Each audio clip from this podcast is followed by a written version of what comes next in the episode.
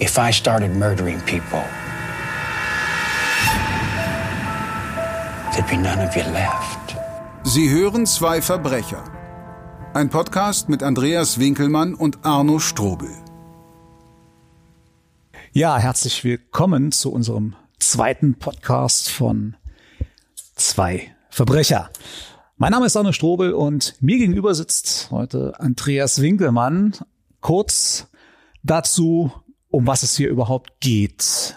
Wir haben uns entschlossen, diesen Podcast derart zu gestalten, dass wir uns gegenseitig zwei Geschichten vorlesen, zwei kurze Kriminalfälle, wovon jeweils eine wahr ist und eine ist erfunden. Beim letzten Mal, beim ersten Podcast, habe ich richtig gelegen mit meiner Einschätzung und Andreas hat sich leider vertan. Andreas, an der Stelle Hast du dich von der Schlappe, von der Niederlage mittlerweile erholt? Hast du deine Wunden geleckt und bist du bereit für einen neuen Versuch? Ach Arno, ich bin mehr als bereit für einen neuen Versuch, wenngleich ich auch zugeben muss, dass ich immer noch schwer daran trage, beim letzten Mal verkehrt gelegen zu haben. Aber ein neuer Podcast, ein neuer Versuch und äh, vielleicht schaffe ich es ja heute, dich hinters Licht zu führen und vielleicht liege ich ja bei dir richtig. Ja, wer weiß, wer weiß. Wir werden es gleich erfahren. Vielleicht noch ganz kurz. Äh, es ist eine ganz angenehme Geschichte. Wir sitzen uns gegenüber tatsächlich physisch in Corona-Zeiten natürlich mit entsprechendem Sicherheitsabstand, aber doch so, dass wir uns gegenseitig erkennen können, was normalerweise nicht der Fall ist. Vielleicht hilft das ja dir, lieber Andreas, heute bei mir zu erkennen, welche Geschichte wahr ist und ich, welche falsch. Ich werde deine Mimik genauestens studieren, während du vorliest und äh, dann schaue ich mal. Ich denke, das werde ich heute hinbekommen. Das ist eine tolle Sache. Beim letzten Mal habe ich angefangen, deswegen schlage ich vor, ich studiere jetzt zuerst mal deine Mimik, während ja. du zuerst deine Geschichten vorliest. Ich darf die erste Geschichte vorlesen? Ich bitte darum. Na, super, ich freue mich. Die erste Geschichte, die ich vortragen möchte, trägt den Titel Die Bestie vom Teufelssee. In der Silvesternacht 2002 schien binnen weniger Stunden die Welt unterzugehen. Schon tagsüber hatte sich die Störfront der Westwetterlage von Deutschland kommend über Tschechien ausgebreitet und den Frost der letzten Tage sogar aus dem Böhmerwald vertrieben. Da die Temperaturen bis in die Nacht hinein anstiegen, stellte sich Nebel ein, der um Mitternacht schon dicht genug war, um den Fahrzeugverkehr zu behindern. Dann ging es mit dem Feuerwerk und der Böllerei los. Der dadurch entstehende Feinstaub vermischte sich mit dem Nebel und ließ die Sicht gegen Null sinken. Man sah die sprichwörtliche Hand vor Augen nicht. Der Taxifahrer Gunnar S. war außerhalb von Markt Eisenstein in Tschechien unterwegs. Die Stadt hat knapp 2000 Einwohner und liegt in der Nähe der Grenze zu Deutschland. Obwohl Gunnar S. sich in der Gegend auskannte, musste er seinen Wagen an den Straßenrand fahren, weil er sich schlicht und einfach nicht mehr orientieren konnte. Da er gerade eine Leerfahrt hatte, stieg er aus, um eine Pause zu machen und eine Zigarette zu rauchen. Plötzlich hörte er infernalische Schreie ganz in der Nähe. Um ihn herum nichts als Rauch und Nebel, eine weißgraue Welt, in der die Schreie aus allen Richtungen zu kommen schienen. Gunnar S. bekam Angst, stieg schnell in sein Taxi zurück verriegelte die Türen und rief den Notruf an. Er war sich absolut sicher, dass es sich bei den Schreien nicht um einen Scherz oder eine Silvesterparty handelte. Er ließ das Fenster herunter, damit die Dame in der Notrufzentrale die Schreie hören konnte. Es war entsetzlich. Wegen der ohnehin erhöhten Einsatzbereitschaft zu Silvester und des ungewöhnlichen Wetters dauerte es 40 Minuten, bis eine Polizeistreife bei Gunnar S. eintraf. Die Beamten fanden einen verängstigten, ja beinahe schon traumatisierten Mann vor, der sein Taxi nicht verlassen wollte. Mittlerweile waren die Schreie zwar verklungen, doch Gunnar S. gab an, sie noch ganze 15 Minuten gehört zu haben. Eine weitere Streife wurde angefordert und die Suche begann. Nebel und Qualm behinderten die Sicht noch immer, und da der Taxifahrer nicht angeben konnte, aus welcher Richtung die Schreie erklungen waren, stocherten die Beamten buchstäblich im Nebel herum. Nach einer Stunde wurde man aber fündig. Dort, wo die Landstraße 115 an die Bundesstraße 27 stieß, befand sich eine alte Bushaltestelle aus Waschbetonplatten. Auf der Holzbank in der Bushaltestelle saß eine Person. Oder was von ihr übrig geblieben war. Die Beamten sahen nicht lange genug hin, um sich ein genaues Bild machen zu können, denn was sich ihnen bot, war einfach zu grausam. Der Rechtsmediziner hielt später detailliert fest, was sich jeder Beschreibung widersetzte. Bei der Person handelte es sich um einen Mann. Er war nackt in der Bushaltestelle aufgefunden worden, trotzdem hatten die Beamten zunächst keine Rückschlüsse auf das Geschlecht ziehen können. Äußerlich war davon auch nichts mehr zu sehen. Penis und Hodensack waren abgebissen, zudem war die Haut bis zum Bauchnabel hoch weggefressen, sowie an den Innenseiten der Oberschenkel. Gleiches galt für die Brustwarzen und die Haut großflächig drumherum. Den schlimmsten Anblick bot aber das Gesicht des Getöteten. Auch dort war die Haut weggefressen worden, sowie das weiche Gewebe der Nase, die Lippen und die Ohren. Im Blut des Mannes wurde Alkohol nachgewiesen, er war zum Zeitpunkt seines Todes stark betrunken und wohl kaum noch handlungsfähig. Außerdem befand sich eine geringe Menge Kokain in seinem Blut. Der Gerichtsmediziner konnte anhand der Bissspuren, also der Abdrücke der Zähne im Gewebe sowie der Kratzspuren an Knochen feststellen, dass die schwerwiegenden Verletzungen keinesfalls von einem Tier stammen konnten. Vermutet hatte man im ersten Moment den Angriff eines Wolfes. Am Körper des Mannes fanden sich zudem Haare, Hautfetzen und Speichel einer zweiten Person. Wie die polizeilichen Ermittlungen ergaben, war der getötete Deutsche Nils W. in der Nacht vom 31.12. auf den 01.01.2003 auf einer Silvesterparty in einem nur 800 Meter vom Auffindeort der Leiche entfernten Gasthaus gewesen, zusammen mit circa 300 weiteren Gästen, vornehmlich Teenager und junge Erwachsene. Mark Eisenstein ist gerade im Winter ein touristisches Zentrum, das besonders viele junge Menschen anzieht. In den folgenden Tagen vernahmen die Ermittlungsbeamten sämtliche Gäste der Party. Erfolglos. Es konnte kein Täter ermittelt werden. In der Rechtsmedizin bemühte man sich unter Hochdruck darum, genetisches Vergleichsmaterial aus den aufgefundenen Spuren sicherzustellen, was auch gelang. Ein Abgleich mit den Datenbanken brachte jedoch keinen Erfolg, so dass der zuständige Richter einen Massengentest unter den Gästen der Silvesterparty anordnete. Noch während dieser Test vorbereitet wurde, kam es zu einem weiteren Vorfall. Am frühen Morgen des 13.01.2003 gegen 5 Uhr befand sich Marek Nowak mit seinem LKW auf seiner gewohnten Tour. Nowak arbeitete für ein Unternehmen, das Tierkadaver von den landwirtschaftlichen Betrieben einsammelte und dem Abdecker zuführte. Üblicherweise legten die Landwirte am Tag zuvor verstorbene Tiere aus der Schweinemast oder der Rinderhaltung in frei zugängliche Sammelbehältnisse. Nowak lud dann diese Kadaver mittels eines Krans auf seinen LKW. Es war der Landwirt eines Schweinemastbetriebes, der gegen 6.30 Uhr fand, was von Marek Nowak übrig geblieben war. Der Kran seines LKW war ausgefahren, die Hebevorrichtung bereits an dem Schweinekadaver befestigt. Der LKW lag die, der LKW-Fahrer lag direkt neben dem Sammelbehältnis. Er war nackt. Die Verletzungen waren ähnlich wie die von Nils W. Hinzu kam in diesem Fall, dass an den Händen sechs Finger bis auf die Knochen abgenagt waren. Der Landwirt sagte zuerst der Polizei und später auch der Presse, dass er zwischen vier und fünf Uhr in der Nacht immer wieder ein unheimliches Heulen gehört hatte. Es klang wie das Heulen eines Wolfes, waren seine Worte. Die Presse griff diese Aussage sofort auf und titelte Bestie vom Teufelssee hat wieder zugeschlagen. Der Teufelssee liegt zwar in der Nähe von Markt Eisenstein, hatte aber mit den Auffindeorten der Leichen nichts zu tun. Die Presse wählte diese Formulierung wahrscheinlich nur um des Effektes willen. Zwischen der Bushaltestelle, in der Nils W. in der Silvesternacht angegriffen worden war, und dem Schweinemastbetrieb lagen 1,2 Kilometer. In der Bevölkerung brach Unruhe aus.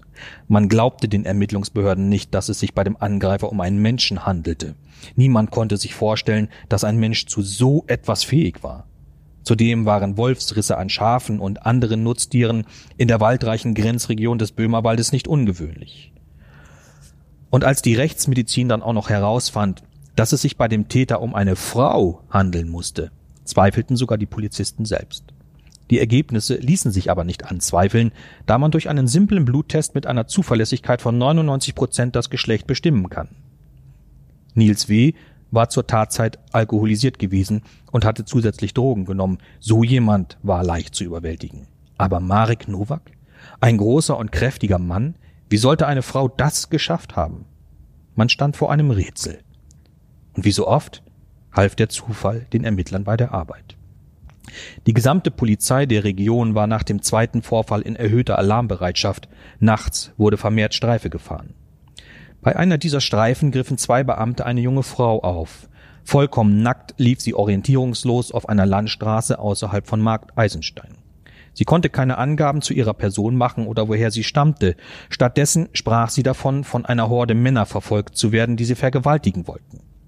Als die Beamten sie zu ihrer eigenen Sicherheit festnehmen wollten, wehrte sich die junge Frau und entwickelte dabei ungeahnte Kraft. Sie verletzte die Beamten und konnte nur unter Einsatz eines Tasers überwältigt werden. Da sie noch im Streifenwagen kollabierte, brachten die Beamten sie in die Notaufnahme des städtischen Krankenhauses. Dort musste sie stabilisiert werden, da ihr Herz-Kreislauf-System zu versagen drohte. Sie litt unter Herzrasen, Muskelzuckungen, ihr Gesicht verkrampfte sich, sie zappelte, heulte und schrie. Die Mediziner fanden bei ersten Checks keinen Grund dafür. Erst eine Blutuntersuchung brachte Gewissheit. Die junge Frau, Mona W. hatte eine neuartige Designerdroge, die als Badesalz bekannt ist, konsumiert. Man nennt sie auch Legal Highs, weil sie meist nicht unter das Betäubungsmittelgesetz fallen und legal sind. Diese vermeintlichen Badesalze sind Kopien von Amphetaminen, Kokain oder dem Aufputscher Ritalin. Sie tragen Namen wie Jamaican Gold Extreme, Wicked, Jungle Dust oder After Dark. Da die Inhaltsstoffe ständig wechseln um diese Internetdroge legal zu halten, sind die Symptome immer anders. Zwischen enthemmter, brutalster Aggression und völliger Apathie ist alles möglich. Weltweit hört man immer wieder von unfassbaren Gewaltexzessen, die unter dem Einfluss von Badesalz verübt wurden. Oft fügen sich die Abhängigen Selbstverletzungen zu oder töten sich. So ist der Fall eines Mannes aus München bekannt, der sich ein Messer ins Herz rammte und starb. Wie sich herausstellte, war Mona W. auf der Silvesterparty gewesen, auf der auch das erste Opfer Nils W. gefeiert hatte. Nachdem man einen Abstrich bei ihr genommen und das genetische Material mit dem verglichen hatte, das man auf den beiden Opfern gefunden hatte, stand zweifelsfrei fest. Die Bestie vom Teufelssee war eine 21-jährige Frau, schlank, beinahe schon unterernährt, aufgrund ihrer jahrelangen Drogenabhängigkeit. Nach eigenen Angaben war sie erst kurz vor kurzem von Kokain auf Badesalz umgestiegen, weil es billiger war und sie leichter herankam. An die grausamen Morde, an den Kannibalismus konnte Mona W. sich nicht erinnern. Wow.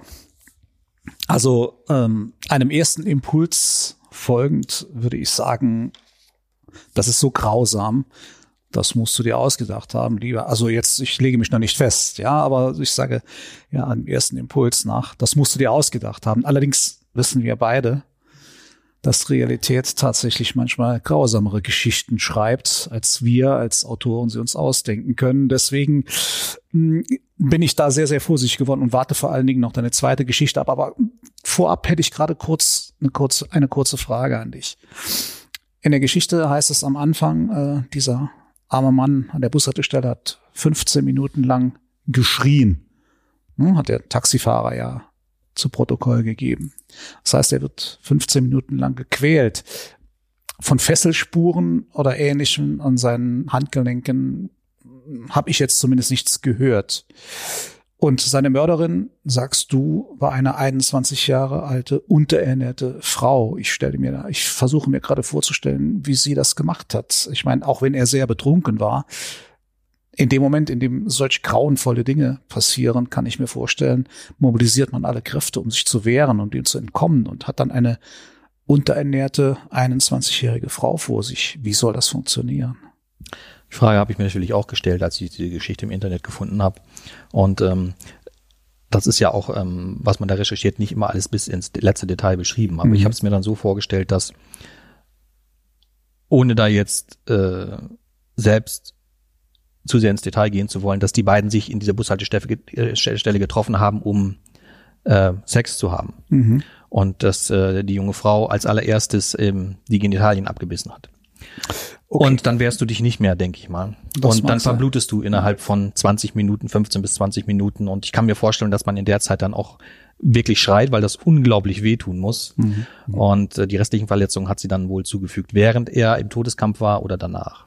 Wie okay. gesagt, du findest ja auch in der Presse zu solchen Details nie genaue Informationen. Was ja, aber auch ja, richtig ja, ist, das muss man auch nicht wirklich wissen. Ja, ist schon klar. Das war jetzt einfach nur für mich eine, eine Frage der, der Machbarkeit. Da müssen wir unsere Fantasie so ein bisschen spielen lassen. ja, das ist super. Aber gut, ähm, danke für die, für die, trotzdem für die Beantwortung und ich freue mich sehr auf deine zweite Geschichte. Ich freue mich auf deine erste Geschichte, Arne. okay.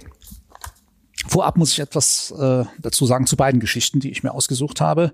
Ähm, ich habe bei diesen beiden Geschichten mehr den Fokus, also weniger den Fokus auf die eigentlichen Taten gelegt, sondern mehr darauf, was nach den Taten geschieht, beziehungsweise wie sich die Täter nach den Taten verhalten haben. Also einfach den mhm. Fokus mal ein bisschen verschoben, weil ich mir gedacht habe, das ist vielleicht mal ein bisschen was anderes. Okay. Ähm, wenn du gespannt. die Geschichten hörst, wirst du wissen, was ich gemeint habe. Die erste spielt in einem kleinen Dörfchen in Österreich und äh, sie ist überschrieben mit der Überschrift Der Fall Alpbach. Alpbach. Alpbach. Alpbach im Bezirk Kufstein in Tirol hat in der Vergangenheit den Titel Schönstes Dorf von Österreich erhalten und darauf ist man immer noch sehr stolz.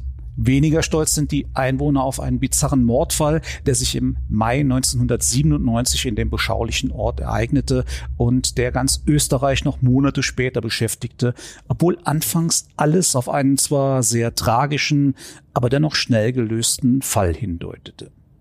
Als am Vormittag des 27. Mai 1997 das Ehepaar Alfons und Johanna Geimer Alfons ältere Schwester Rita und ihre Familie auf deren Hof besuchen möchte, finden sie nur die beiden 15- und 16-jährigen Brüder Jonas und Karl vor, die einen seltsam apathischen Eindruck auf Alfons und Johanna machen und erklären, ihre Eltern seien an dem, am Vortag nicht nach Hause gekommen und auch heute hätten sie noch nichts von ihnen gehört und wüssten auch nicht, wo sie sich aufhielten.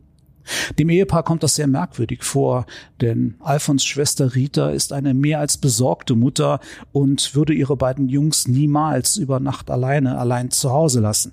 Hm. Dem Ehepaar kommt das sehr merkwürdig vor, denn Alfons Schwester Rita ist eine mehr als besorgte Mutter und würde ihre beiden Jungs niemals über Nacht allein zu Hause lassen, schon gar nicht ohne zu hinterlassen, wo sie sich aufhielt.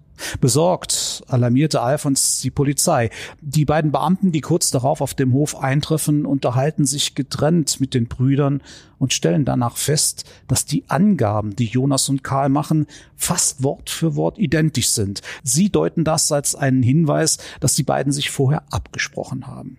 Zudem stellen beide Polizisten eine deutlich erkennbare Nervosität bei den Befragten fest, was sie zu dem Schluss kommen lässt, dass die Brüder nicht die Wahrheit sagen. Als die herbeigerufenen Forensiker das Haus unter Verwendung von Luminol auf Blutspuren untersuchen, werden sie schnell fündig. Die Rückstände, die sie im Schein der Schwarzlichtlampe auf dem Fußboden des Wohnzimmers entdecken, sind derart großflächig, dass dort eine große Menge Blut weggewischt worden sein muss. Die Brüder werden zur nahegelegenen Polizeiinspektion Kundel mitgenommen, wo sie von Kriminalbeamten getrennt vernommen werden. Nach stundenlangen Befragungen knickt der jüngere der beiden, der 15-jährige Jonas, schließlich ein und gesteht, gemeinsam mit seinem Bruder die Eltern mit einem Hammer erschlagen, anschließend mit einer Säge zerstückelt und die Leichenteile dann in den Alpbach, einen Zufluss des Inns, geworfen zu haben. Zum Grund für die Tat schweigt er jedoch. Mit dem Geständnis seines Bruders konfrontiert, bricht Karl völlig zusammen, bleibt aber dabei, dass sie beide nichts mit dem Verschwinden ihrer Eltern zu tun hätten. Eine sofort eingeleitete Suche nach den sterblichen Überresten des Ehepaars bleibt ohne Erfolg und man geht davon aus, dass die Leichenteile durch die Strömung weggetragen wurden.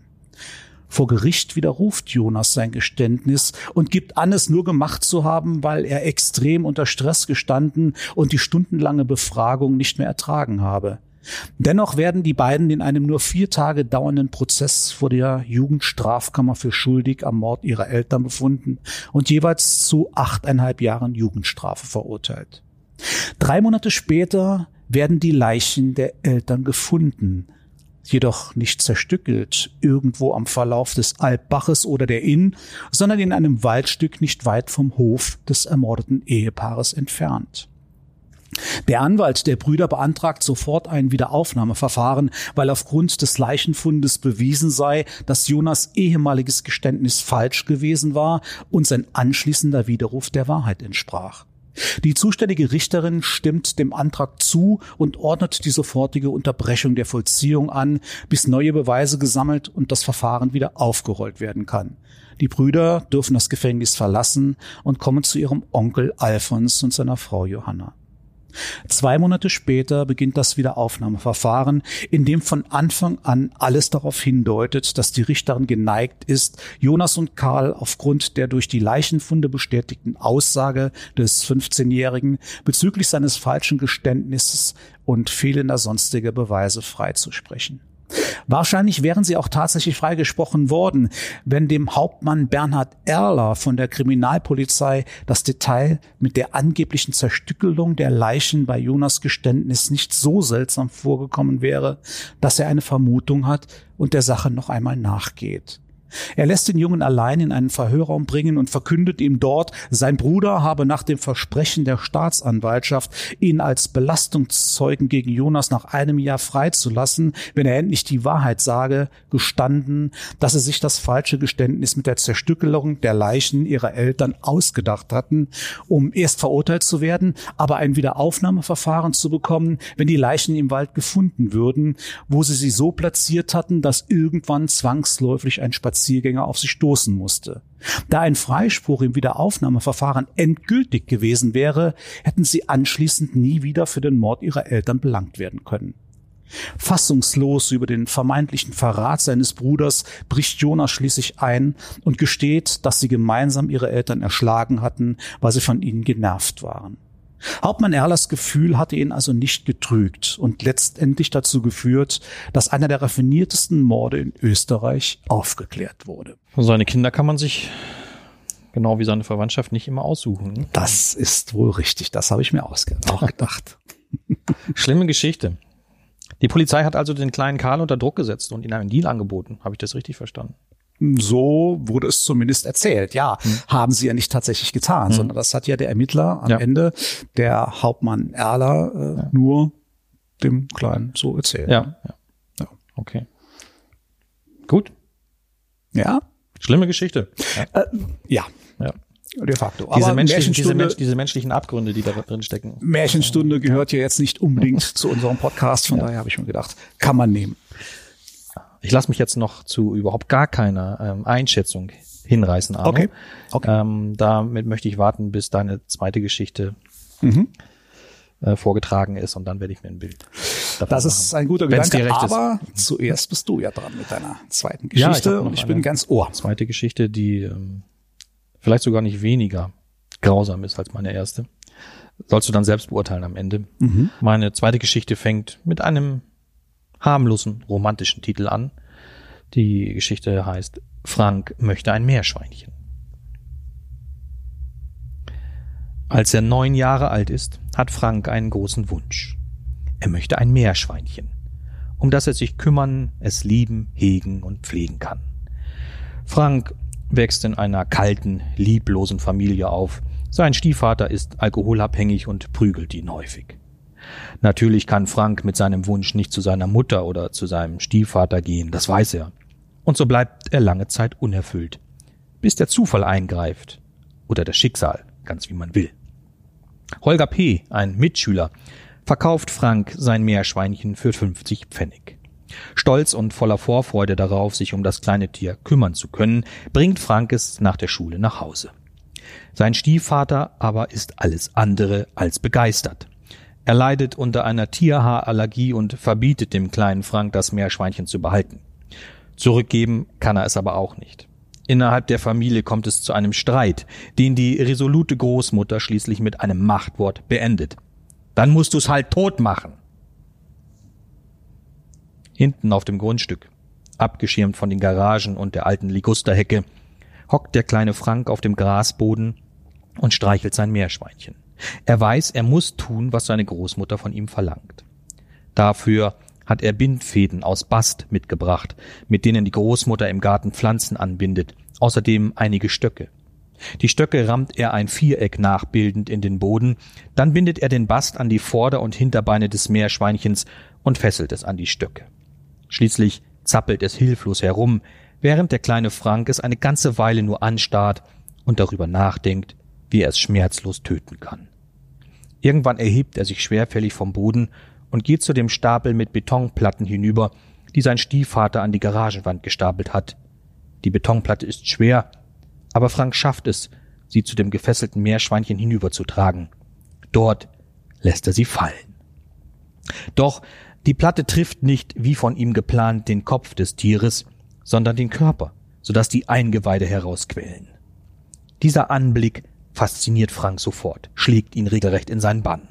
Er kann nicht anders, als in die Hocke zu gehen und mit seinen Händen in der Bauchhöhle des Meerschweinchens herumzufingern. Er betastet die Eingeweide, genießt das Gefühl der Wärme und empfindet sogar Lust dabei.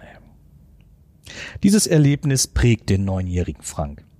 Er kann es nicht vergessen und sehnt sich danach, wieder diese Lust zu empfinden. Ein weiteres Meerschweinchen bekommt er aber nicht, und er darf auch kein anderes Tier mit nach Hause bringen. Frank bleibt nichts anderes übrig, als in der ländlichen Nachbarschaft nach Kaninchen Ausschau zu halten. Davon gibt es Ende der 70er Jahre viele. Die Menschen halten sie in Käfigen, um sie irgendwann zu schlachten und zu essen. Immer wieder stiehlt Frank Kaninchen, quält und tötet sie. Masturbiert später sogar dabei, als die Pubertät seine Lust noch vergrößert. Doch irgendwann reicht auch das nicht mehr. Frank ist erst 13 Jahre alt, als er damit beginnt, in Leichenschauhäuser einzubrechen, um seine nekrophile Neigung mit sexuellen Handlungen an den dort aufbewahrten Leichen zu befriedigen. Dazu schlitzt er sie auf. Aber es ist nicht das gleiche wie mit seinen Meerschweinchen oder den Kaninchen, denn die Leichname sind bereits kalt.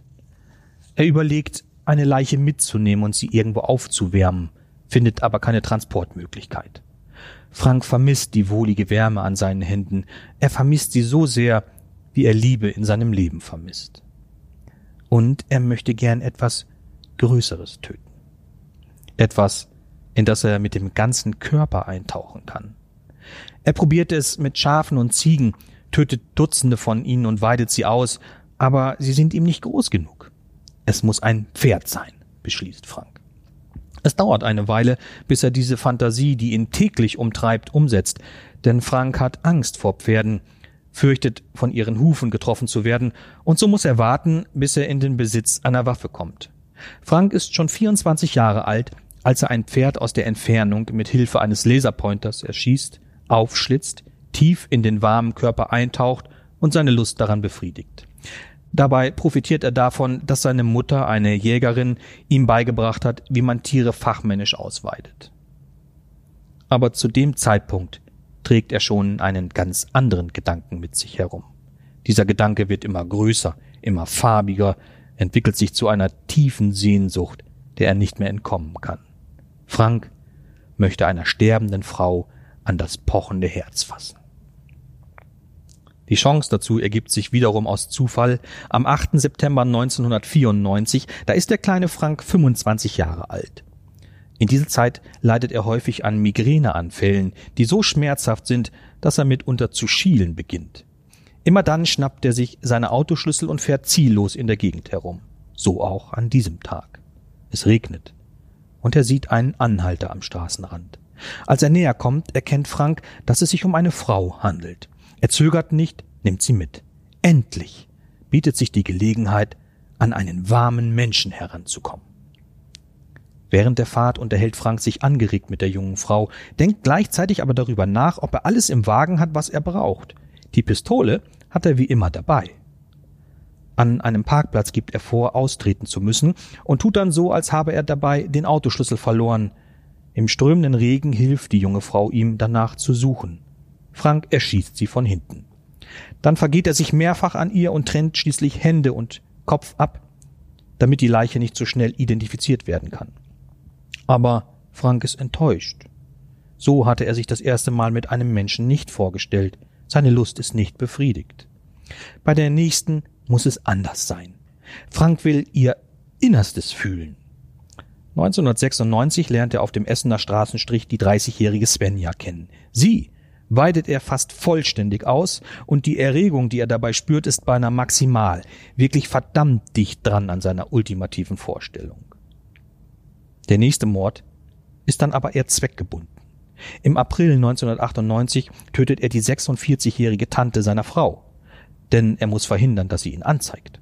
Frank zerschüttelt die Leiche und wirft die Teile in den Wald. Zwei Monate später fesselt er die Prostituierte Sandra mit Spanngurten in seinem Wagen, beißt sie, fügt ihr mit dem Feuerzeug Verbrennungen zu, quält sie stundenlang, bis sie er schließlich in den Hinterkopf schießt.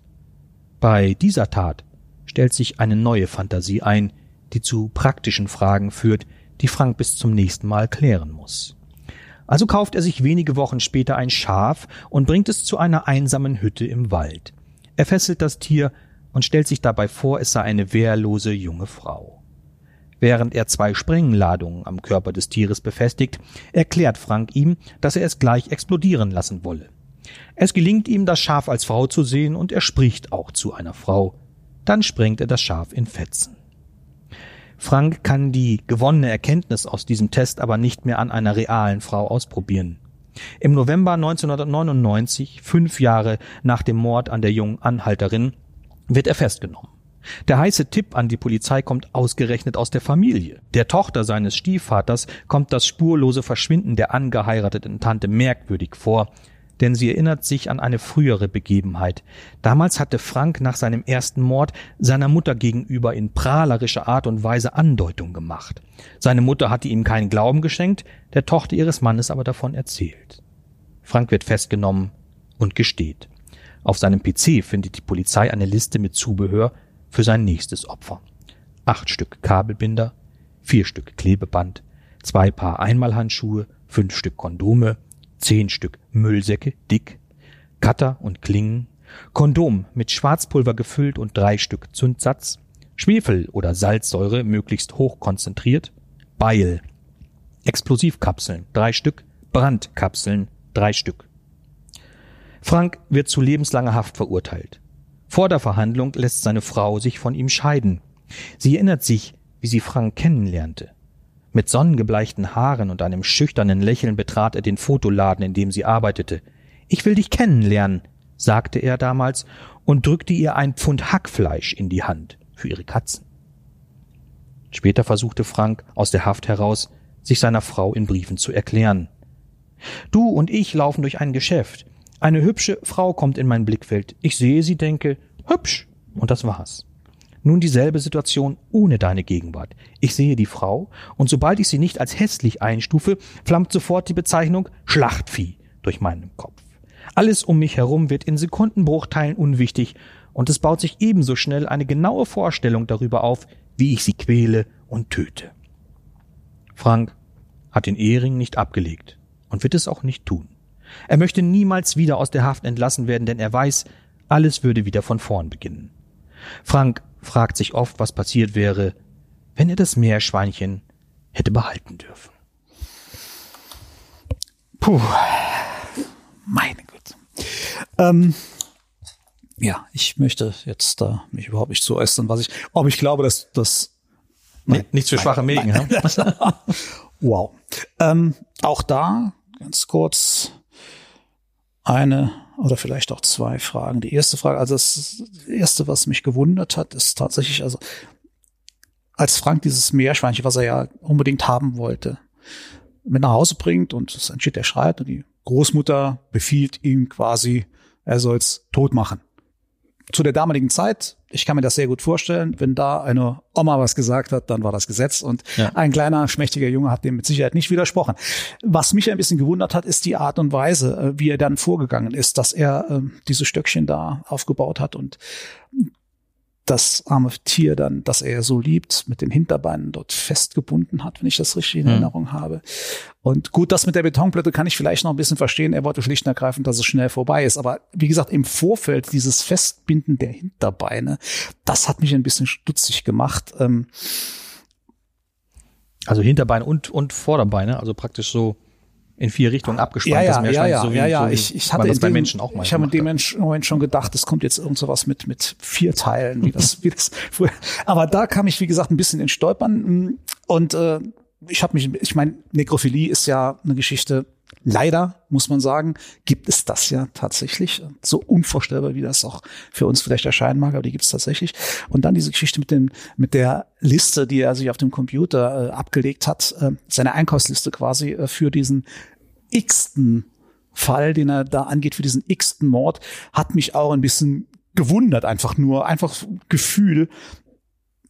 Irgendwas hat er mir gesagt, wieso sollte der sich eine Liste anlegen auf dem Computer? Ja, das ist aber, mein Gott, kann ja sein, dass er sicher gehen wollte, nichts zu vergessen, auch bei, bei dem so und so vierten Fall. Wie dem auch sei, ähm, ja, ich finde es äh, beides sehr, sehr grausame Geschichten. Ja, finde ja. ich auch. Ja. Grausam, trotzdem auch interessant, was ja bei uns nicht weiter verwunderlich ist, dass wir auf solche Dinge anspringen. ja, das hat mich auch gewundert, als ich diese, diese Fälle ähm, äh, recherchiert habe im Internet, hat mich das äh, sehr gewundert, dass es sowas überhaupt geben kann, dass Menschen so sein können. Selbst mich wundert das noch, obwohl ich mich ja tagtäglich damit beschäftige. Aber das ist, hat es ein Ausmaß an Grausamkeit, das, äh, das kann man einfach nicht verstehen. Ja, wie gesagt, äh, wie eben, wie ich nach deiner ersten Geschichte schon gesagt habe, und das ist eine Erfahrung, die wir beide immer wieder machen. Äh, keine Fantasie, keine normal denkende Fantasie. Äh, ich möchte uns mal als normale bezeichnen. Kann sich die Dinge ausdenken, die tatsächlich in der Realität geschehen. Ganz, ganz ruhig. Frank ist ja auch nur seiner Fantasie nachgegangen. Letztendlich ja.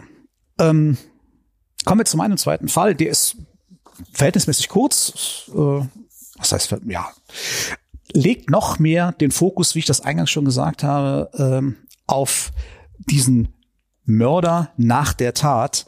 Ähm, der Name dieses Falles lautet der Fall Terje Wieck mit dem Untertitel Wenn Mörder sich als Opfer fühlen. Die hübsche Inger-Liese Backern war Mitte 30 und Mutter von zwei kleinen Mädchen, als sie Anfang der 90er Jahre ihren Nachbarn Terje Wieck kennenlernte. Inga war geschieden und lebte im norwegischen Trondheim in einer gepflegten Reihenhaussiedlung. Als die beiden an einem warmen Sommertag ihre Balkontüren offen hatten, begann sie einen kleinen Flirt von Wohnung zu Wohnung, der bald zu mehr wurde. Terje war zu diesem Zeitpunkt Mitte 40, gut aussehend, erfolgreicher Ingenieur bei Statoil. Er war zweimal geschieden und Vater von drei fast erwachsenen Kindern.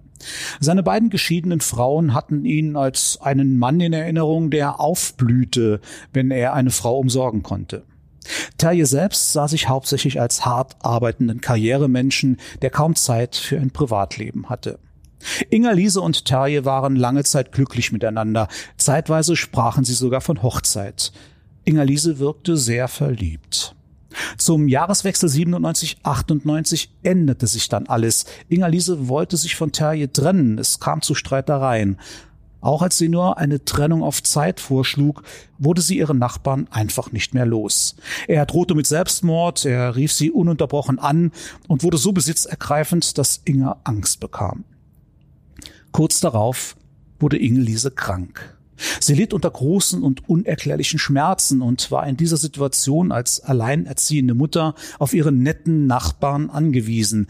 Manchmal erholte sie sich kurz, aber dann wurde sie erneut und noch schmerzhafter von der heimtückischen Krankheit heimgesucht. Sie verlor ihre Haare, bekam Angstanfälle, Lähmungen in allen Gliedern und Schmerzen, die so groß waren, dass niemand sie berühren durfte.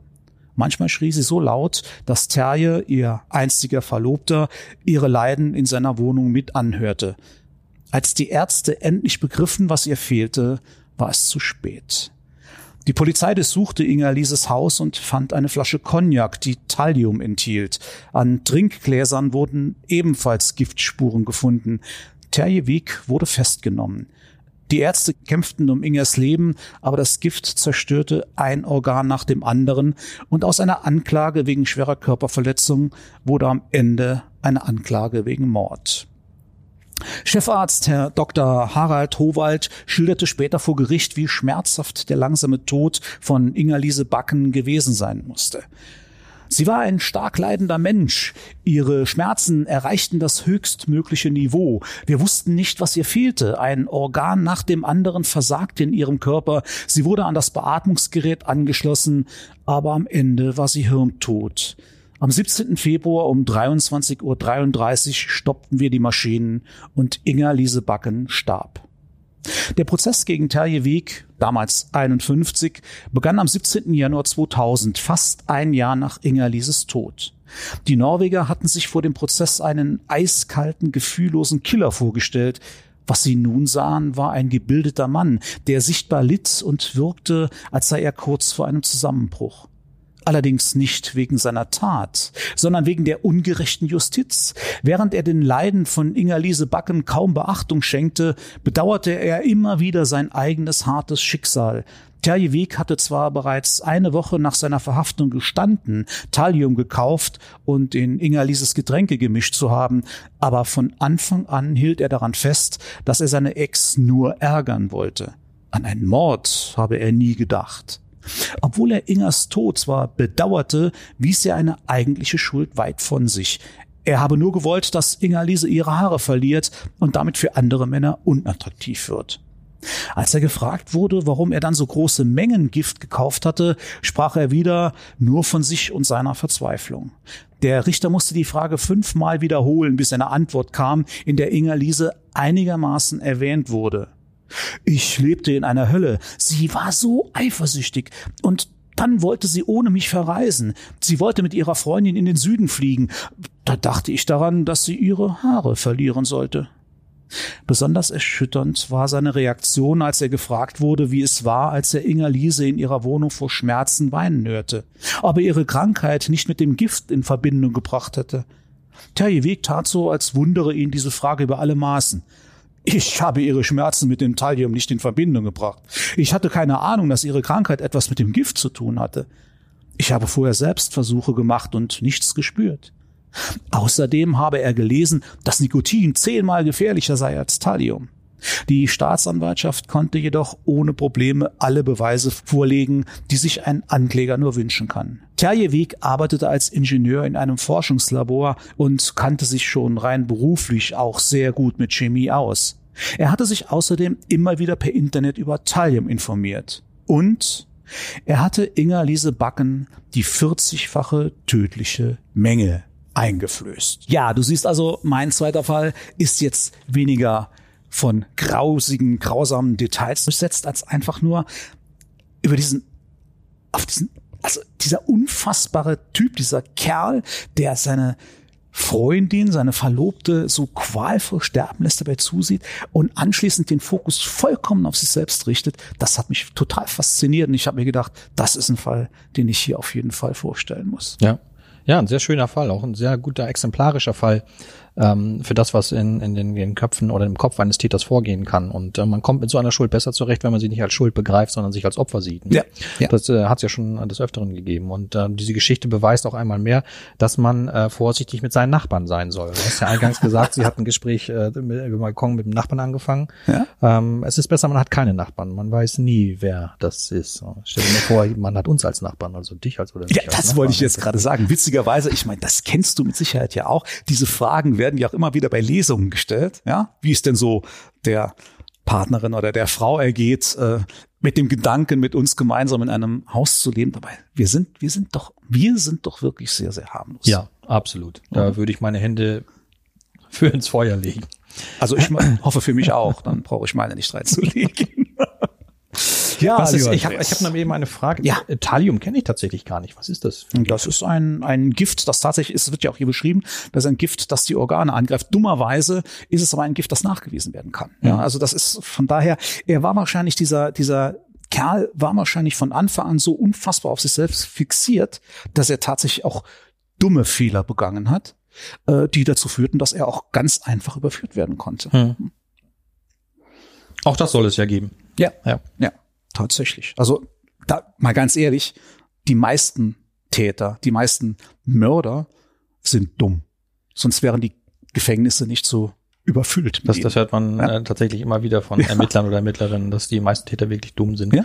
Was ich persönlich ein bisschen ähm, schade finde, weil es ist dann so so profan. Also ich mag schon eher ähm, hochintelligente Täter, die äh, eine Schnitzeljagd mit der Polizei und mit der Presse veranstalten. Da kannst du viel besser ganze Bücher mitfüllen als mit einem Täter, der nach drei Tagen ermittelt ist, weil er einfach dumm ist. Ne? Ja, da kommen wir ja ins Spiel und ja. dafür sorgen wir ja, dass es die intelligenten Täter gibt. Ja, die denken genau. wir uns dann ja aus. Ja, ja lieber Andreas. Ähm, Wie fangen wir an? Soll, soll ich mal versuchen, deine Geschichten zu einzuordnen? Ja, ja, gerne, Arno. Also ich habe mir jetzt äh, tatsächlich, ich habe mir relativ früh ähm, eben schon ein Urteil gebildet. Ich schicke vorweg, es ist extrem schwierig. Also ich habe, als ich, na, wenn ich mir so beide Geschichten nebeneinander betrachte, pff, würde ich pauschal mal sagen, keinen blassen Schimmer. Keinen Schimmer, was davon wahr ist und was deiner Fantasie entsprungen ist. Ja, was ja schon mal bedeutet, du hast dich äh, mit deiner Fantasie an die vorhandene wahre Geschichte sehr, sehr gut angepasst vom, vom Level her. Das hast du sehr hervorragend gemacht. Ich kann nicht sagen, ja, die eine ist auf, auf diesem Niveau, die andere da, ne? Von daher traue ich dir natürlich eher die höheren, die, die auf höherem Niveau zu. Das geht nicht. Nein, es ist eine, ein ganz kleines Detail. Was vielleicht, vielleicht täusche ich mich auch. Aber ein kleines Detail, über das ich wirklich gestolpert bin und was mich zu meiner Einschätzung bringt. Und das ist bei dieser Geschichte mit dem Hamster. Dieser kleine Junge, ich hatte ja eben schon mal nachgefragt, dieser kleine Junge, der no, seinen Hamster da am Anfang zurichtet, ich kann es nicht anders sagen. Nehme ich, nehme, ich, nehme ich dir alles bedenkenlos ab. Auch was danach passiert ist, nehme ich dir alles bedenkenlos ab. Aber eine Kleinigkeit. Wie kann in diesem Bericht davon stehen, dass dieser kleine Junge, nachdem dem Meerschwein der Bauch aufgeplatzt war, seine Hände dort eingetaucht hat und was und da drin rumgewühlt hat. Das kann ja niemand beobachtet haben.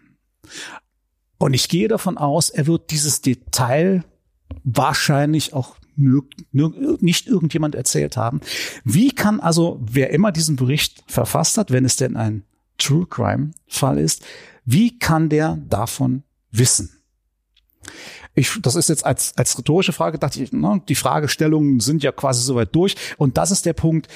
Ich glaube es nicht, dass man das wissen kann. Und deswegen sage ich jetzt einfach mal, der Hamster, das, äh, das Meerschweinchen, der Meerschweinchenfall, den hast du dir genial ausgedacht. Und dieser andere Fall, obwohl er auch einige Dinge enthält, wo ich sage, wie soll das gehen? Aber ich glaube, wenn beide vielleicht entsprechend zugedröhnt waren, könnte es trotzdem irgendwie gehen. Also ich glaube tatsächlich, Meerschweinchenfall ist dein Fall und der mit diesem abgenagten armen Kerl ist tatsächlich passiert. Soll ich es gleich auflösen? Oder soll ich meine Einschätzung zu deinen Geschichten? Vielleicht machen wir es noch ein bisschen spannend, vielleicht ja. auch für mich. Ja. Vielleicht gibst du deine Einschätzung ja. ab und dann lösen wir Denke gegenseitig auf. Deine Geschichten sind beide durchaus realistisch, sehr nah an der Realität. Wenn ich die mit meinen vergleiche, hören sich meine tatsächlich wie Märchen an. ähm, aber es ist auch ein kleines Detail, das mich stutzig gemacht hat an dem Fall der beiden heranwachsenden Jungs, die ihre Eltern getötet haben sollen. Dass das Jungs in dem Alter fertig bringen, nur weil die Eltern genervt haben, stelle ich mir schon schwierig genug vor. Ähm, dass aber die Polizei zwei Jugendliche eine gegeneinander ausspielt, ähm, dass die, die Jugendlichen überhaupt verhören dürfen, ohne dass ein Mitarbeiter des Jugendamtes dabei, ist, dabei wäre und das verhindert, kann ich mir nicht vorstellen.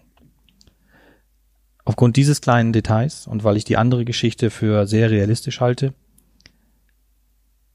würde ich mich zu der Einschätzung hinreißen lassen. Darf ich das eigentlich nochmal revidieren? Würde ich mich zu der Einschätzung hinreißen lassen. Wieder Aufnahmeverfahren. Dass, ähm, dass die Geschichte von den angeblich im Alpbach in Österreich weggespülten Leichenteilen der Eltern, die dann später im Wald aufgefunden wurden, dass du dir diese Geschichte ausgedacht hast. Okay, gut. Dann fangen wir vielleicht umgekehrt einfach mit der Auflösung an. Dann sage ich dir mal, ob du richtig gelegen hast oder nicht. Sag dir gleich das Licht. Du hast recht. Du hast dieses Mal richtig getippt hey. und es ist in der Tat so, dass ich mir diese Geschichte ausgedacht habe und der andere Fall tatsächlich real ist. Ich also bin über die Maßen erleichtert. Auf jeden Fall, auf jeden Fall äh, schon mal ein Punkt für dich, ja. der ja jetzt, mit dem du jetzt ja erstmal gleich ziehst. Ja. Vorausgesetzt, ich habe nicht auch richtig gelegen, weil äh, dann würden wir beide, glaube ich, einen Punkt bekommen. Das müssten wir eigentlich mal klären, wie das ist und so weiter, aber ich denke schon. Und dann wird es ja 2-1 für mich stehen. Also bin ich jetzt ganz ohr. Ja.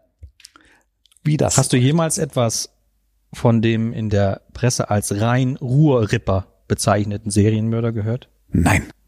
Hatte ich auch vorher nicht. Dieser Serienmörder äh, heißt Frank Gust und wurde 1999 in Oberhausen geboren. Mhm. Und er ist einer der ganz, ganz seltenen Fälle von Serienmördern, Psychopathen, die sich dazu bereit erklärt oder er hat sich dazu bereit erklärt, nach seiner Verurteilung mit Polizei und Ärzten und Psychologen und Psychiatern zusammenzuarbeiten Mhm. und ganz detailliert zu erklären und zu schildern, wie es dazu gekommen ist, dass er in seiner Jugend- und Kinderzeit zunächst Tiere gequält und ausgeweidet hat, wie es dazu gekommen ist, dass er in Pferdeleibern gebadet hat, wie es dazu gekommen ist, dass er einer, einer lebenden, noch lebenden Frau ans pochende Herz fassen wollte, wie es dazu gekommen ist, dass er ein Schaf in die Luft gesprengt hat. Wahnsinn. Dieser Mann heißt Frank Gust, wie gesagt, ist in Oberhausen geboren und äh, ist als rein Ruhrripper bekannt geworden. Diese Geschichte, diese vollkommen unglaubwürdige Geschichte, kannst du gerne im Internet nachrecherchieren. Die habe ich nicht erfunden. Ja, super. Dann äh, mein Glückwunsch dazu. Wobei, äh, also was, was die Glaubwürdigkeit oder Unglaubwürdigkeit der beiden Geschichten, ich glaube, da geben die sich nicht viel. Ja, ne? Äh, von daher wäre tatsächlich beides wirklich, es war nur dieses kleine Detail, ich, aber das ich wusste, jetzt ich hatte aufgeklärt. diese Geschichte von Frank zuerst, von Frank mit seinem Meerschwein, die hatte ich zuerst gefunden und ich wusste, wenn du die vorträgst, musst du eine weitere Geschichte haben, Ja. die mindestens Ja. ebenso krass und, und, und blutrünstig und unglaubwürdig ist, sonst, sonst äh, kannst du nicht bestehen. Du musst Ja. zwei solcher Geschichten haben. Ja. Es hat, äh, Es hat Zum Glück funktioniert. funktioniert. Es hat Hey. funktioniert. Ja, nochmal Glückwunsch. Ich finde es sehr spannend. Ich meine, man freut sich natürlich immer, wenn man selbst gewinnt. Aber auf der anderen Seite, ich finde es spannend, dass es jetzt wieder unentschieden steht. Genau. Das heißt, dass wir jetzt wieder in der Lage sind, dass wir keinen blassen Schimmer haben, wer von uns beiden dann am Ende dieser Staffel eine Aufgabe erfüllen muss. Und vielleicht sollten wir da auch nochmal gerade ein paar Worte dazu verlieren zu dieser Geschichte mit der Aufgabe. Ja, Hm, genau. Ja, ähm, für alle, die es noch nicht wissen, die den Podcast heute vielleicht zum ersten Mal einschalten. Ähm, es ist nicht nur so, dass wir uns Geschichten erzählen und dann nach auflösen, welche wahr und welche falsch ist, sondern wir werden auch eine Challenge ähm, nach jedem vierten Podcast veranstalten, in der der Verlierer, also derjenige, der weniger oft richtig geraten hat, ähm, eine Aufgabe erfüllen muss. Diese Aufgabe wird gestellt von euch, liebe Zuhörerinnen und Zuhörer. Wir geben euch auf unserer Website die Möglichkeit, zwischen drei verschiedenen Möglichkeiten auszuwählen. Und die Möglichkeit, die am meisten gewotet wird, diese Aufgabe muss dann der Verlierer am Ende erfüllen. Das kann sein, dass man dass der Arno vielleicht eine Nacht in einem Horrorhaus äh, durchstehen muss oder dass er ähm, einen, einen Exorzismus an sich äh, vornehmen lassen muss. Ähm, solche Dinge halt eben, was möglichst äh, gruseliges, ähm, und wir werden mit der Kamera hautnah dabei sein und wir werden äh, Arno dabei aufnehmen, wie er Höllenqualen leidet und Todesängste aussteht. Freust alleine, du dich? Alleine die Tatsache, dass du so ganz selbstverständlich davon ausgehst, dass ich derjenige sein werde, der das der diese Aufgabe erfüllen muss, spornt mich jetzt natürlich an, dir bei dem nächsten Podcast wieder einen Punkt abzujagen und du wirst sehen, was du davon hast. Ja, ähm, es ist im Grunde genommen äh, soweit alles dazu gesagt. Vielleicht noch ein kleiner Hinweis. Ähm, Abstimmen könnt ihr dann, wenn es soweit ist, wir geben euch dann noch Bescheid, auf unserer Website www.zweiverbrecher.de, wobei die Schreibweise vollkommen egal ist. Zwei als Zahl, zwei Verbrecher mit Bindestrich. Wir haben also dafür alle Eventualitäten vorgesorgt. Und ihr könnt dort nicht nur abstimmen, sondern ihr könnt auch alles nachlesen, was wir euch hier nebenbei erzählt haben. Also die Regeln und äh, wie das Ganze funktioniert, wie wir auf die Idee gekommen sind, den Podcast so zu gestalten und worin der Podcast eigentlich besteht. Habe ich alles gesagt? Oder Ja, ich was ich noch anmerken möchte ist, Arno und ich, wir haben so ein bisschen Angst, dass uns vielleicht auf Dauer die Fälle ausgehen könnten. Und wir setzen da so ein bisschen aufs Schwarmwissen. Also wenn euch mal so wirklich interessante Kriminalfälle unterkommen, ähm, die für uns in Frage kommen für unseren Podcast, um uns gegenseitig hinters Licht zu führen, dann lasst uns doch davon wissen. Schreibt uns eben über die besagte Website und lasst uns von diesen Kriminalfällen wissen. Es gibt da sicherlich also vieles, äh, was Arno und ich äh, nicht erfahren, was wir nicht recherchieren können. Da wären wir sehr dankbar dafür. Es ist so, dass diese Fälle, die ihr einschickt, dann aber nicht an Arno oder mich gehen, sondern die gehen an eine Redaktion und diese Redaktion arbeitet die auf ähm, und verteilt die dann, so dass wir auch nicht wissen, äh, Arno und ich nicht wissen, welcher Fall es das war und welcher ist erfunden. Das wäre ja sonst zu einfach. Ja, damit ist, glaube ich, soweit alles gesagt. Ich äh, senke in Demut mein Haupt vor dem heutigen Ergebnis.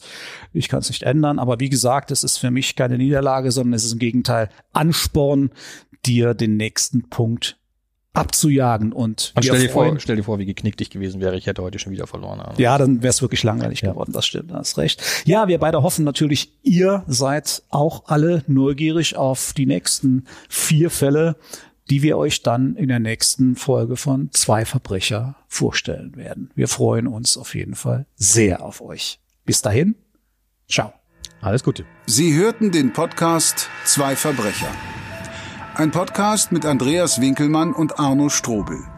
Herausgegeben vom Rowold Verlag in Zusammenarbeit mit den Fischer Verlagen.